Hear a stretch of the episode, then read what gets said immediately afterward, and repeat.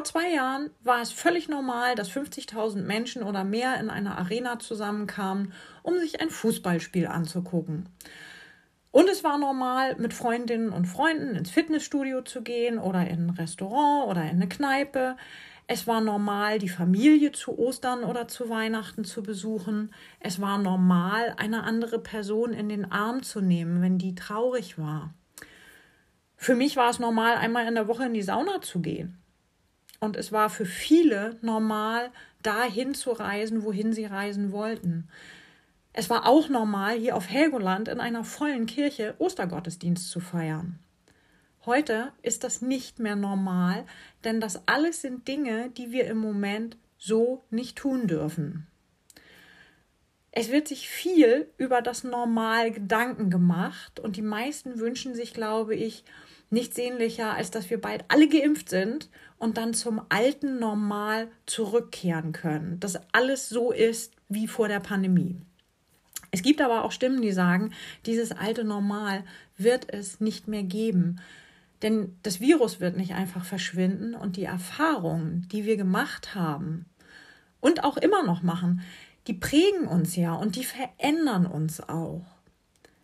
Wir werden uns damit abfinden müssen, dass unser Leben jetzt anders aussieht. Aber dafür wird es dann ein neues Leben für uns geben. Wie auch immer wir das dann erleben.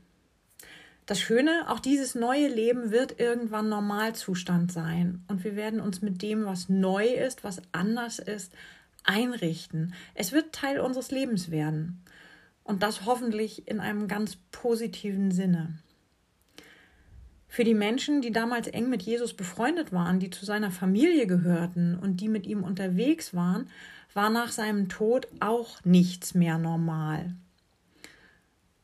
Auch sie mussten eine Zeit der Herausforderungen und Veränderungen durchstehen. Auch sie konnten nicht zurück zum alten Normal. Es ist ja nicht so, dass Jesus nach seiner Auferstehung gesagt hätte, so, da bin ich wieder was machen wir jetzt? Nochmal nach Kanaan und da ein paar Menschen heilen oder wollen wir doch lieber nach Griechenland, damit ich da vom Reich Gottes erzählen kann? So ging das ja nicht. Jesus hat seinen Freundinnen und Freunden, seiner Familie deutlich gemacht, dass er nicht bleiben würde, jedenfalls nicht in leiblicher Form auf der Erde.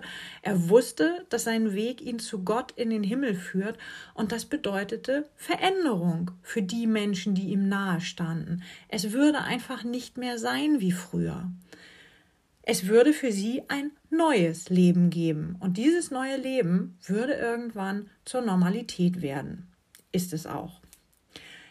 Ich finde, die haben das unfassbar gut gemeistert damals. Die haben das richtig gut hinbekommen mit dem Umgewöhnen an das neue Normal. Denn sonst hätten wir heute kein weltweites Christentum. Dass es überall auf der Welt Nachfolgerinnen und Nachfolger von Jesus gibt, das ist normal geworden. Die Jüngerinnen und Jünger von Jesus haben sich darauf eingestellt, dass sie jetzt selbst dafür zuständig sind, Gottes Liebe in der Welt bekannt zu machen und sie haben die Verantwortung und die Aufgaben angenommen, die damit verbunden sind. Und das bis heute. Auf diese Weise ist ein weltweites Christentum entstanden. Ich sehe es so, dass es damit eine Auferstehung für die ganze Welt gegeben hat. Die Welt hat sich verändert durch Jesus Christus. Christlicher Glaube und christliche Werte haben Einzug gehalten.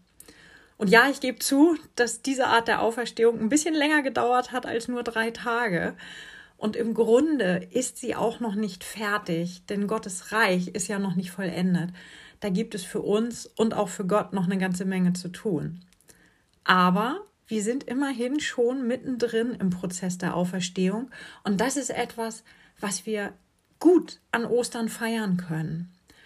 Und dazu hoffe ich, dass uns dieses Bewusstsein helfen wird, mit den Veränderungen der Welt klarzukommen. Ich hoffe, dass es uns helfen wird, leichter in das neue Normal hineinzufinden. Und ich hoffe, dass wir uns aktiv an den Veränderungen beteiligen, dass wir uns am Auferstehungsprozess beteiligen.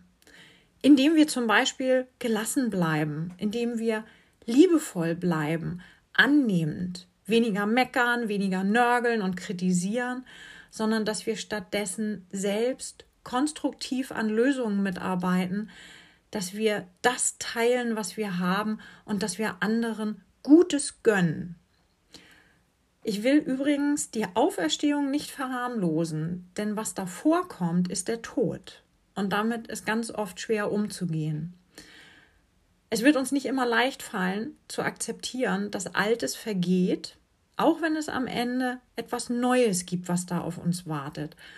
Alte Gewohnheiten, die uns lieb sind, die sterben vielleicht, wie zum Beispiel, dass man sich mit Handschlag begrüßt. Aber wir müssen ja auch nicht vollständig auf eine Geste der Begrüßung verzichten. Vielleicht wird der Handschlag durch eine andere Form ersetzt, wie zum Beispiel eine leichte Verbeugung mit aneinandergelegten Händen, die ich persönlich sehr schön finde, weil sie unglaublich viel Wertschätzung ausdrückt. Der Übergang, also der Tod, ist hart, weil wir nicht alles mitnehmen können in die neue Welt, in das neue Leben. Es wird keine Rückkehr geben zum alten Normal. Das ist nicht mit Auferstehung gemeint, dass wir die Zeit zurückdrehen. Und es wird schwer für uns, denn die gewohnten Dinge, die geben uns ja eine gewisse Sicherheit und die sind dann einfach nicht mehr da. Aber dafür kommt etwas Neues und das wird für uns irgendwann auch normal werden. In einem sehr, sehr guten positiven Sinn hoffentlich. Und das wird uns mindestens genauso viel Sicherheit geben. Es ist Ostern und wir feiern die Auferstehung von Jesus Christus. Damit feiern wir aber auch unsere Auferstehung, denn die ist uns mit dem ersten Ostern versprochen. Wir feiern dazu aber auch unsere Auferstehung zu einem neuen Leben voller Liebe, Frieden, Achtung und Wertschätzung und wir feiern die Hoffnung, dass das zu einem neuen Normal wird. Amen. So, und wer jetzt denkt, ich hätte das Osterlachen vergessen, hat sich geschnitten. Für alle die, die es noch nicht wissen, ähm, diese Tradition des Osterlachens gibt es schon sehr lange. Die geht zurück auf das 14. Jahrhundert. Ähm, und mit dem Osterlachen ist es so, dass der Pastor oder die Pastorin im Ostergottesdienst lustige Geschichten erzählt oder Witze, um die Gemeinde zum Lachen zu bringen. Und die Gottesdienstbesucherinnen und Besucher sollen so die Freude über die Auferstehung nachempfinden. Und außerdem wird sich damit über den Teufel lustig gemacht, dem durch Ostern die Macht genommen ist. So, und jetzt habe ich hier ein paar Witze. Die haben mit der Pandemie zu tun, das gebe ich zu. Aber sie sind gut. Ich finde sie gut. Ähm, es sind ja unter Umständen ein paar Leute in den Mallorca-Urlaub unterwegs und äh, da wäre es, glaube ich, nicht so gut, wenn die dann im Flugzeug sitzen und zu hören bekommen, Guten Tag, hier spricht Ihr Kapitän. Ich arbeite heute aus dem Homeoffice. Der nächste, auf einem Schild auf einem Parkplatz kann man lesen, bitte achten Sie darauf, keine Wertgegenstände im Auto zu lassen, wie Handys, Tablets, Fotoapparate oder Klopapierrollen. Und dann informiert der Verband der Psychologinnen und Psychologen noch, wenn Sie im Rahmen der Quarantäne anfangen, mit Ihren Haustieren zu sprechen, ist das völlig normal. Allerdings sollten Sie sich dringend in psychologische Behandlung begeben, wenn diese anfangen zu antworten. Und damit wünsche ich euch allen, uns allen, frohe und gesegnete Ostern.